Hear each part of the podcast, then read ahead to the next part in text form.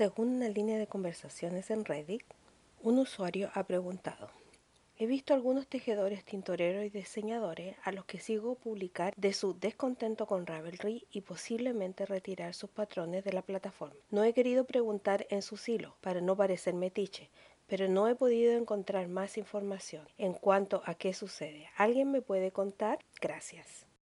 Un segundo usuario contesta, creo que es una combinación de rediseño y problemas de accesibilidad relacionados con algunos usuarios y la respuesta del equipo de Ravelry a las críticas. Un tercer usuario de Reddit contesta, el rediseño ha desencantado. Entre paréntesis, el último número que conozco y puede ser más ahora son nueve convulsiones y muchas migrañas, dolores de cabeza.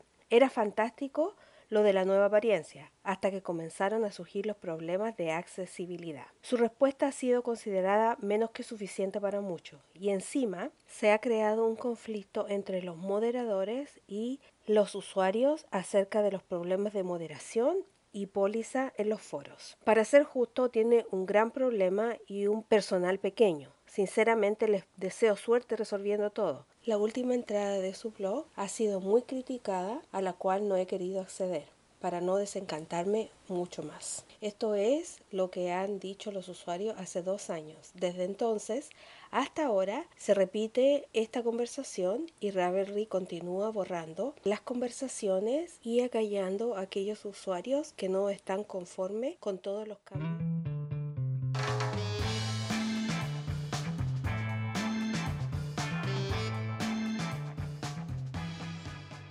Hola, hola.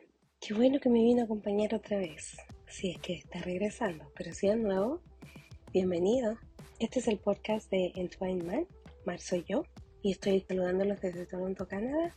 Súper contenta de que podamos reunirnos como cada dos semanas, lo hacemos frecuentemente. Vamos a conversar de estas cosas hoy día. Les voy a actualizar un poquito de mis tejidos. También voy a hablar de un tema acerca de las lanas patrones también y todos mis proyectos. Seguramente este podcast no va a ser muy largo, así que vamos a contarle en qué andamos. Bueno, sigo tejiendo las medidas de Tania, son largas como ya dije antes, son arriba de la rodilla, entonces se toma bastante tiempo. Y como lo dije, tengo que ir modificando el patrón un poco porque el patrón está hecho para una persona súper delgadita. Y nosotros no somos personas súper delgadas, tenemos un, cuerpo regular como cualquier otra persona. Eso quiere decir que hay que hacer bastantes modificaciones y bueno, sigo con eso, ya va más o menos como un poquitito menos de la rodilla y está quedando súper bonito me súper encanta, me súper encanta. La lana que estoy usando es para calcetín, tiene 75% de lana y 25% de eh, un poco de nylon, que ayuda bastante para la flexibilidad del patrón. En las ah, notas del podcast voy a poner qué patrón es este y también voy a poner la lana que estoy usando para que ustedes puedan ver que esto se puede conseguir fácilmente en cualquier parte del mundo que usted esté. Quizás no la misma marca, pero sí la calidad, que es súper buena. Eso estoy tejiendo por una parte y también estoy tejiendo, empecé finalmente el Rose Cardigan porque me llegó la última lana, me llegó la última lana que se la encargué en la venta de um, Tanis Fiber Art. Y bueno, como ustedes saben, yo llevo como seis meses tratando de ubicar las lanas perfectas para este eh, cardigan o chaleco porque si bien tengo bastantes lanas, eh, a veces no concordaban una con la otra, como que no el fluir no era como muy bonito. Bueno, esta última lana que ordené era perfecta, perfecta, o sea, era el color perfecto para unir todo.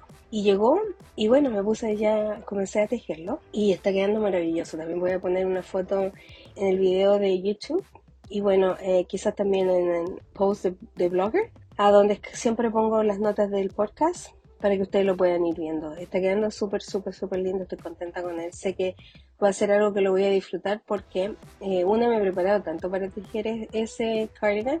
Yo no soy mucho de tejer para mí, soy bien sincera, o sea, siempre estoy haciendo cosas, pero siempre para los demás. Eh, para yo escoger algo para mí, me tomo bastante tiempo, soy un poco insegura en esa área. Y soy insegura no porque eh, sea complicada, es porque me gustan muchas cosas. y entonces es difícil a veces ponerse de acuerdo en qué es lo que, lo que quiero, lo que necesito y lo que va a venir bien con el vestuario que ya tengo. Por eso me tardé tanto tiempo en buscar tanto las lanas como también decidirme en el patrón. Porque cuando lo compré el patrón era porque ya había pasado también otro poco de tiempo mirando diferentes sweaters, cardigan, chaleco, que son abiertas adelante para poder tejerme para mí. Me tomé bastante tiempo después, bastante tiempo también en conseguir las lanas. Y bueno, ha sido un proceso largo, pero estoy súper contenta, súper contenta como está saliendo, como las cosas se están dando y, y el fluir de la, una lana con la otra no es maravilloso. Hice una muestra para saber si iba a funcionar todo y sí, funciona súper bien. Así que ese es mi segundo tejido. La otra cosa que he estado haciendo también este mes de febrero es que me uní a un reto que es para limpiar todos los materiales que uno tiene y bueno, los stitch y también los palillos y los crochets y todas las cosas, los accesorios que tienen que ver con esto de tejer. A veces uno acumula como demasiadas cosas y en realidad no es que ocupe tanto todo, sino que es como lo ve, lo quiere, se lo compra y después al final va como acumulando, acumulando y termina siendo casi como un problema de el mar de Diógenes. Entonces decidí unirme a este reto que lo está haciendo Yarnitas de mm, esta chica es de España, ella vende lana, pero también tiene una comunidad eh, en línea bastante activa y entonces ella lo, lo tiró este reto y bueno, el reto no es, no es gratis es pagado y yo lo pagué porque yo de verdad me necesito ordenar. Y digo esto porque el año pasado, más o menos como, yo creo que fue en junio o julio, en alguna de esas fechas, limpié bastante de mis lanas y vi qué es lo que tenía, qué es lo que no tenía, qué es lo que iba a usar, lo que no iba a usar. Separé todo y se supone que yo dejé para solo cuatro proyectos. Obviamente desde el año pasado, 2021, hasta este año, febrero del 2022, la cantidad de cosas que tengo ha subido bastante y entonces me está dando un poquito de estrés porque la verdad de las cosas es que a mí no me gusta tanto acumular cosas. Eh, siempre estoy limpiando, siempre estoy sacando cosas de mi casa porque siento que a veces cuando uno acumula tanta cosa como que le trae un poco de desorden a la vida siempre estoy así eh, deshaciéndome de cosas. Y bueno, el, esto de las lanas y, los materiales para tejer se estaba saliendo así como de contexto. Así que decidí pagar por este reto. No soy parte de eso y ya tengo que decir de que ya saqué un montón de lana y un montón de cosas que en realidad no voy a tejer nunca. Hay cosas que me las han regalado, que son regalos que de verdad los aprecio un montón, pero no son eh, materiales que yo compraría o que yo usaría. Eso lo estoy poniendo, los puse a un lado, hay una bolsa grande que tengo que donar. También ahora vamos en la parte en que tenemos que ordenar un poco los materiales, que sea los palillos, los marcadores de puntos, las bolsas donde uno guarda las cosas. Y entonces también tiene que dedicar a limpiar todo esto. En ese proceso estoy.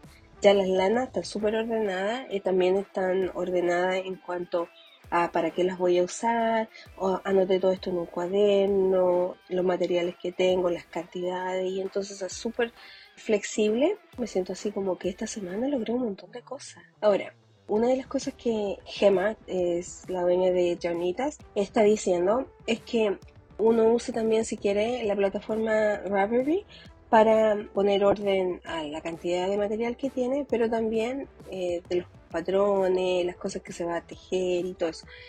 Yo voy a ser bien sincera, yo no uso tanto Ravelry y no porque no crea que sea una buena plataforma. Sin embargo, una de las razones que no, uso mucho Ravelry es porque desde hace unos años atrás siento como que Ravelry se ha vuelto un casi una mafia tejeril. Y digo esto así como súper consciente y sé que a lo mejor a alguna gente no le va a gustar lo que voy a decir, pero yo creo también de que si uno siente algo que está mal y no lo habla, a lo mejor otra persona también les puede estar pasando lo mismo. Como se siente sola en eso, no sabe qué hacer. Ravelry es una plataforma, empezó súper bien, es una plataforma donde uno puede encontrar cualquier cantidad de patrones, cualquier cantidad de ayuda, eh, diseñadores por montones, variedad de todo pero es casi, y podríamos decir, es la plataforma más grande de tejido que existe. Empezó súper bien porque era para tener una base de datos de diseñadores, patrones, tintoreros, personas que venden lana alrededor del mundo. Y eso es súper bien. Pero desde hace unos años atrás sus pólizas ah, son bien estrictas en cuanto a darle voz a las personas que usan la plataforma. Ellos hicieron un cambio hace algunos años en cuanto al diseño de su plataforma y ese diseño de alguna forma creó algunos conflictos de salud con algunas uh, usuarias. Los colores que usaron eh, tras investigación y muchas cosas no eran como muy amigos, friendly, nosotros decimos en inglés, para algunas personas que tienen condiciones de salud. Y bueno, esta cosa se hizo sin la consulta de los usuarios, sino que eh, las personas que están a cargo de, de la plataforma decidieron que este cambio lo iban a hacer porque querían hacer una nueva vista para su sitio web y todo bien, o sea, porque si yo soy dueño de alguna cosa, yo tengo la, puedo tomar la decisión de hacer lo que yo quiero. Sin embargo, como esta es la plataforma más grande de tejido, lo que pasó fue de que muchas personas comenzaron a ver su salud eh, afectada. Les daban episodios de ataques de epilepsia, algunas personas les afectaba la vista algunas personas le, se descansaban demasiado eh, al ver esos colores. El problema no está ahí, porque uno puede dejar de usar todo eso, sino que cuando los usuarios hicieron voz a todo esto, lo que pasó fue que Ravelry comenzó a borrar sus mensajes, comenzó a bloquear que la conversación fuera fluida y libre y muchas de las personas que están a cargo, no me acuerdo cómo se llaman, quizás managers, o, pero son las personas que están a cargo de los grupos, que están a cargo del cuidado de la plataforma, comenzaron a poco menos que ejercer un matonaje contra las personas que no estaban de acuerdo con todo este cambio. Y yo soy sincera, a mí no me afecta en, realidad, ni mi salud ni nada. O sea, sí me cansa un poquito la, la, vista, sobre todo ahora que uso lentes para estar en la computadora, me cansa un poco. Pero yo tengo la opción de cerrar mi computador y tampoco nunca he sido así como, como que me voy a pasar muchas horas en Ravelry como otros usuarios, no, para nada. Creo que el tejido, a ver, como la palabra se diría, traspasa es Ravelry, que sea uno puede encontrar miles de cosas en el internet y no necesariamente tiene que ser en Ravelry. Bueno, entonces como se causó este asunto de como matonaje de un poco de, de la plataforma hacia los usuarios y acallándolo y quitándole la libertad de expresión, yo sentí como, como que ellos estaban, nosotros decimos en buen chileno, arrancándose con los tarros. ellos estaban ejerciendo como de alguna forma la fuerza en sus pensamientos para callar el disgusto de los usuarios. Y creo que eso no está bien, porque creo que así como ellos ofrecen el servicio de usar la plataforma, también tienen que pensar de que los diseñadores, las personas que venden lana y los tintoreros y bueno, ellos pagan una comisión para mantener el sitio web. Entonces, no es que tampoco sea gratis. Ahora, si usted vende patrones en, en Ravelry, usted sabe que le sacan un tanto por ciento para mm, eh, por tener sus patrones ahí. Entonces, algunos diseñadores, como se vio todo esto, eh, empezaron a optar por sí seguir teniendo sus patrones en Ravelry, pero también en sus plataformas em, personales. En eso, eh, si usted, por ejemplo, ve a Quest o Andrea Mori, ellos todos tienen patrones en Ravelry, pero también los ofrecen en sus sitios web. Porque hay muchas personas que ya están a disgusto para usarlo y bueno, prefieren también ofrecerlo en su sitio web para todas esas personas que no quieren llegar a Ravelry. Y yo lo encuentro súper así, bueno, entonces yo, en mi, en mi, parecer, yo solo he lanzado un patrón y tengo tres más eh, que lo estoy escribiendo, pero una de las razones por las cuales no me he apresurado es porque quiero eh, cambiar un poquito el sitio web que tengo, que ahorita solamente está para poner los posts de blogs. Quiero ponerlo un poquito como para la venta de patrones también y cosa de usar lo menos posible Ravelry porque esto de la mafia tejeril conmigo no va. O sea, yo soy súper eh, sincera en esto para mí yo creo que todas las personas tienen que tener su libertad. Debe ser que es, algo como muy canadiense esto de que las personas tienen que tener su libertad para decir con alto respeto lo que piensan y también escoger los lugares donde quiere estar y la, la forma en que quiere apoyar a diferentes sectores de la vida diaria sea lo que sea, sea tejido o sea otra cosa que uno está adquiriendo, lo que sea, uno tiene que tener esa libertad y entonces siento que Ravelry es un poquito un monopolio. Yo lo uso, no estoy diciendo que no lo usen, simplemente estoy diciendo que no sea el centro de mi vida y que todo lo que yo quiero tener obtener y hacer de ahora en adelante sea totalmente basado en eso, porque ¿qué pasa? Si el día de mañana, no sé, la plataforma desaparece o cae, así como muchas otras plataformas ya no son importantes o también han desaparecido, entonces ¿qué pasa si eso sucede con Ravelry? ¿Qué es lo que vamos a hacer? Entonces yo creo que tiene que haber alternativas y las hay. O sea, a lo mejor no a la escala que tiene Ravelry, pero sí hay alternativas. Ahora, ¿por qué yo dije todo esto? Es porque una, una de las cosas que decía el reto era de que nosotros teníamos que poner la información en, en Ravelry de todos los, materiales que teníamos para ver qué es lo que vamos a hacer con ellos y todo eso. Entonces yo opté por no bueno, opté por ponerlo en, mi, en una agenda em, de todos los materiales, las cantidades que tengo y todo, ir ordenándome de esa forma. A lo mejor quizá en Ravelry sería como mucho más rápido, pero como yo estoy en este proceso de de alguna forma nivelar, decidí no hacerlo y hacerlo de esta otra. En eso era el asunto del reto de Yanita. Y bueno, y ahora también este fin de semana se supone que tengo que limpiar todo lo que es uh, palillos, crochet, accesorios. Sé que algunas bolsas las, me voy a deshacer de ellas porque ya están viejitas, porque están en malas condiciones y no necesito tampoco tener tantas. Los sets de palillos también estoy limpiándolo a ver qué es lo que, me, conservo y qué es lo que dejo ahí. Eso en cuanto a lo que he estado haciendo. Ahora también eh, quería hablarles un poquito de las lanas. Y voy a hablarles de las lanas de un punto de vista de una tejedora que tiene mucho. Yo no discrimino lana, o sea, sé que hay acrílico y algodón y muchas cosas de muy buen, ¿cómo se llama? Eh, que son durables, que son de buena calidad, pero en lo personal prefiero últimamente usar fibras eh, naturales y también vegetales. Y voy a decir por qué esto. La verdad de las cosas es que me he dado cuenta de que por mis hijas ellas se preocupan bastante del medio ambiente, se preocupan bastante de... Son, las dos trabajan en el servicio social y entonces están muy conectadas con lo humanista, con cuidar el medio ambiente, con qué es lo que estamos haciendo para contribuir a que este, este planeta no se deteriore. Me tienen así como con tanta información todo el tiempo que decidí de alguna forma también en mis tejidos contribuir a cuidar del planeta. ¿Y por qué digo esto?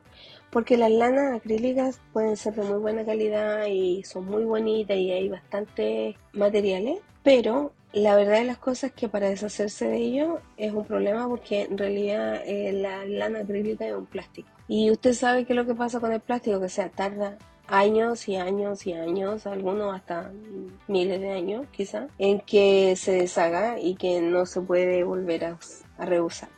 Entonces, en base a eso, he estado tratando de lo mejor posible de comprar cosas que sean como más naturales.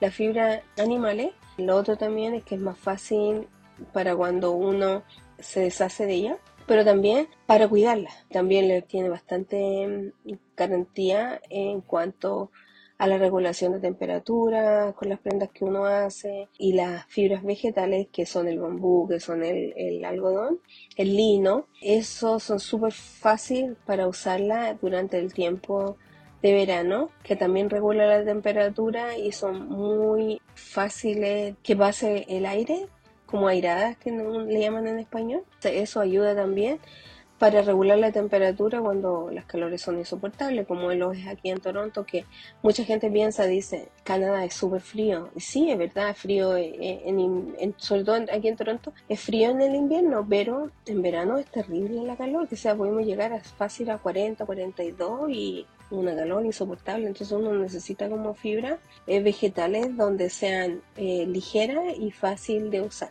Bueno, en base a eso también quiero decirles de que Sé que muchas personas se complican cuando tienen que comprar fibra animales y vegetales porque son sin duda un poco más caras, sobre todo si son de tintorero indie que las hacen a mano donde su trabajo es súper, súper cansador y tiene un montón de trabajo y mm, requiere bastante tiempo y recursos porque tienen que usar un montón de agua, los tintes y un montón de cosas.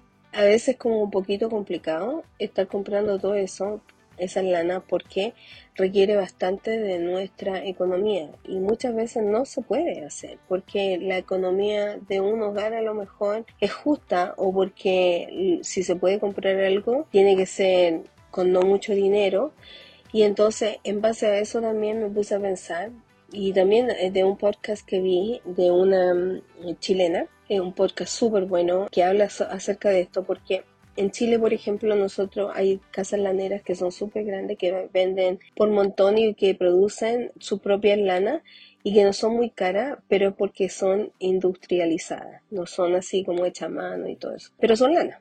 Son lana a veces 100%, a veces el 90% y solo usan el 10% de nylon o de viscosa. Son eh, material que eh, está alcanzable. Yo voy a poner un link al podcast de ella. ella se llama um, Rocío. Su podcast es Mami se fue. Ella habla acerca de en, qué lugares se puede conseguir lana que sea como mejor para el bolsillo de la persona. Pero ahora aquí en el norte, eh, lo que es Canadá y Estados Unidos, nosotros tenemos dos compañías súper grandes. Bueno, me imagino que hay muchas más, pero de las que yo compro en línea, que son súper grandes, es una es Webs y la otra es Neckpex, que ellos también venden palillos y mucha gente cuando no puede comprar como Pro o Shagu eh, compran de este, este sitio web que es Neckpex. Los precios de ellos son súper económicos porque pueden variar desde, no sé, de lana, estoy hablando de lana en lana porque ellos también venden acrílico y otros tipos de mezcla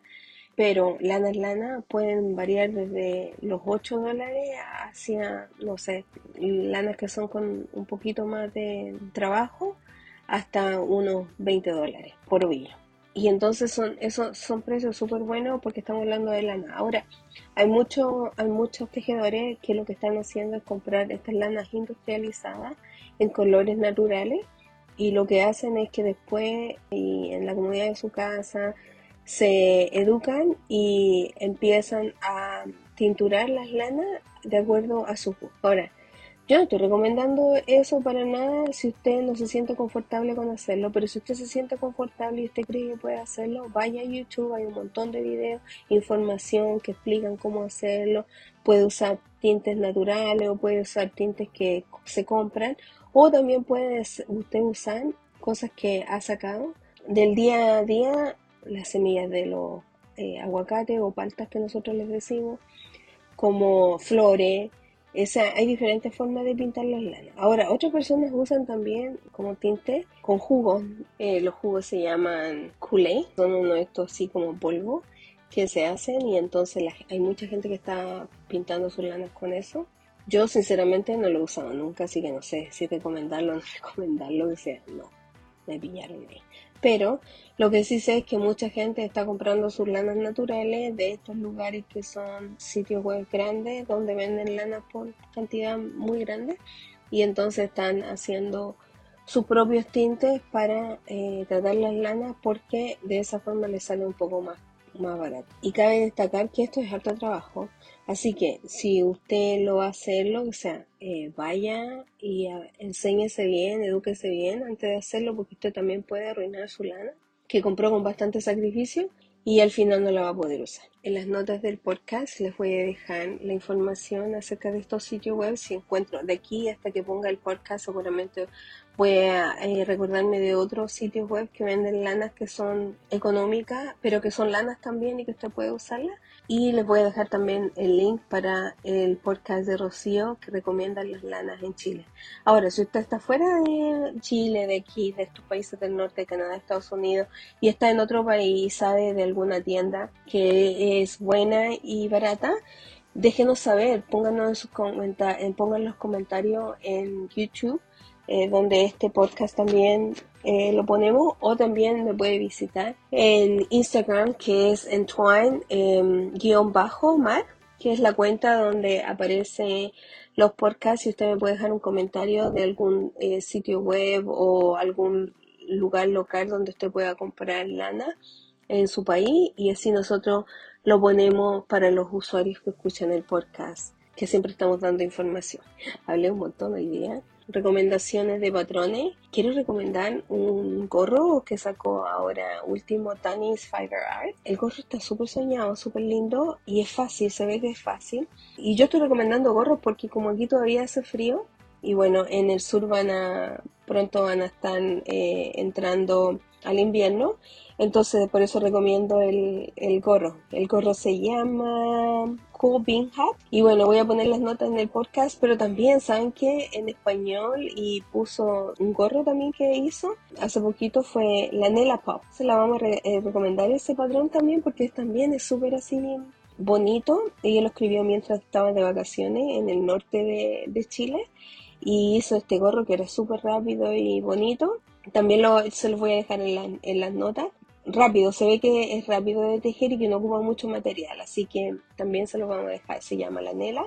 Cosas que, que he adquirido y que he comprado últimamente, algunas, algunas lanas como dije para, para mm, el Rose Cardigan, pero también compré algunos algodones para tejerle a la bebecita de mi vecino, como dije en algunos eh, episodios anteriores, que mi vecina está embarazada de tener una niña y entonces compré algunos algodones para hacerle unos vestiditos. Hay un vestido que me súper encanta de la Tanis Fiber Art, que lo he tejido varias veces. Y cada vez que pienso en un vestido para así una, una bebita una bobita chiquitita, pienso en ese vestido porque es tan bonito, es tan fácil de tejer y ocupa tan poquito material, pero también es como que llama la atención. Entonces creo que eso voy a tejer a la niña con un abriguito quizá porque viene ahora en abril y en abril todavía está un poco fresco aquí y entonces hay que aprovechar que va a estar chiquitita y va a necesitar cositas tejidas. Así que eso, eso he hecho este último eh, tiempo. El próximo podcast vamos a tener eh, alguien que nos acompañe. Sinceramente he estado esperando eh, poder grabar este podcast con este invitado que voy a tener desde hace algún tiempo. Eh, le contacté y bueno, eh, quedamos en que vamos a grabar pronto y entonces para el próximo podcast va, a salir esto y va a ser súper entretenido porque de alguna forma va a abrir un poquito la conversación eh, acerca de los tejidos, de las culturas y también de todo lo que significa el tejer en nuestros países latinoamericanos que a veces es como un poquito complicado para, para ciertas personas, minoría o mayoría podríamos decir también, no sé. Así que les espero en el próximo capítulo y bueno, también eh, dejarles invitado a que si usted me escucha en Spotify, vaya a YouTube también para que me ponga algunos comentarios. Yo nunca lo digo esto, eh, los invito a que me comenten, a que me den sus puntos de vista, si hay algo en que podemos mejorar también. Y bueno, eso, también eh, déjenme un me gusta, póngalo en sus preferidos, en Spotify usted puede ponerle el corazón y espero que lo disfrute tanto el podcast como yo disfruto hacerlo y conversar con ustedes. Así que hasta la próxima, muchas gracias por estar conmigo y bueno, nos vemos la próxima vez. Así que muchas, muchas, muchas, muchas gracias. Bye.